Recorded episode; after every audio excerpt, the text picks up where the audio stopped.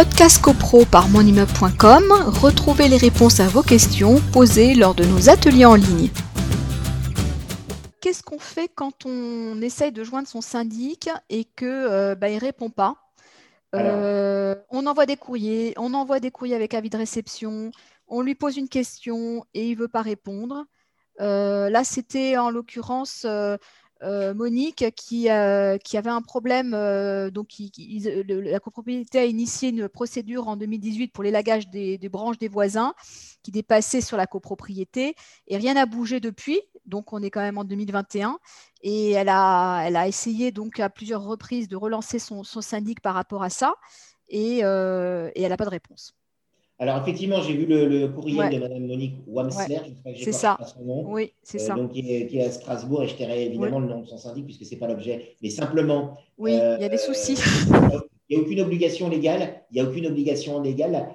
Euh, il n'est pas indiqué dans la loi de 65 ou le décret de 67 que le syndic doit répondre à toutes les questions ou un certain nombre de questions que les copropriétaires lui posent et a l'obligation de lui mm. répondre dans un certain laps de temps. Après, c'est de du, bon fonctionnement. Mais ce qu'on peut dire, euh, c'est qu'un syndic, c'est vrai que, euh, j'allais dire, pourquoi il y a des conseils syndicaux? C'est justement le conseil syndicaux. Les conseils syndicaux, c'est pour faire l'interface entre le syndic et les copropriétaires. Parce que c'est vrai qu'on peut comprendre qu'un syndic ne pourrait pas, est dans l'incapacité matérielle de répondre à toutes les questions qui lui seraient euh, par tous les copropriétaires. Lesquels copropriétaires pourraient lui poser chacun plusieurs questions. C'est juste pas gérable. Donc, la meilleure solution, effectivement, euh, sur une question ponctuelle, par exemple, un copropriétaire qui rencontrerait un problème vraiment ponctuel, c'est-à-dire euh, euh, j'habite au bout du couloir et j'ai des grosses nuisances par rapport aux vides d'ordures, parce qu'il y en a encore, hein, ils sont en voie de disparition,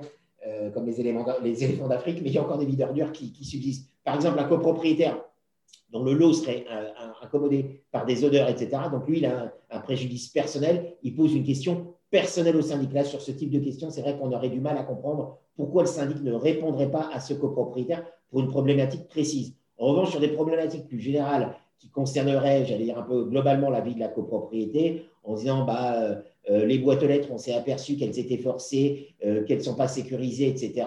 là, il faut que ça, ça, passe par le conseil syndical euh, qu'il y ait euh, des, des, projets de résolution qui soient préparés, euh, que soit porté à l'ordre du jour la, possibilité enfin, de changer les boîtes aux lettres. Je cite cet exemple, mais il y a moult, moult exemples qu'on pourrait citer. Mais c'est vrai qu'un syndic de répondre à tous les copropriétaires pour des questions qui sont. Alors, je ne connais pas, hein, je ne mets pas en doute la, la, je veux dire, la pertinence de la question que Monique pourrait poser par rapport à son syndic, mais c'est vrai que de manière générale, il n'y a rien qui. qui ça n'enlève pas de l'obligation légale. Podcast CoPro par monimmeuble.com, retrouvez les réponses à vos questions posées lors de nos ateliers en ligne.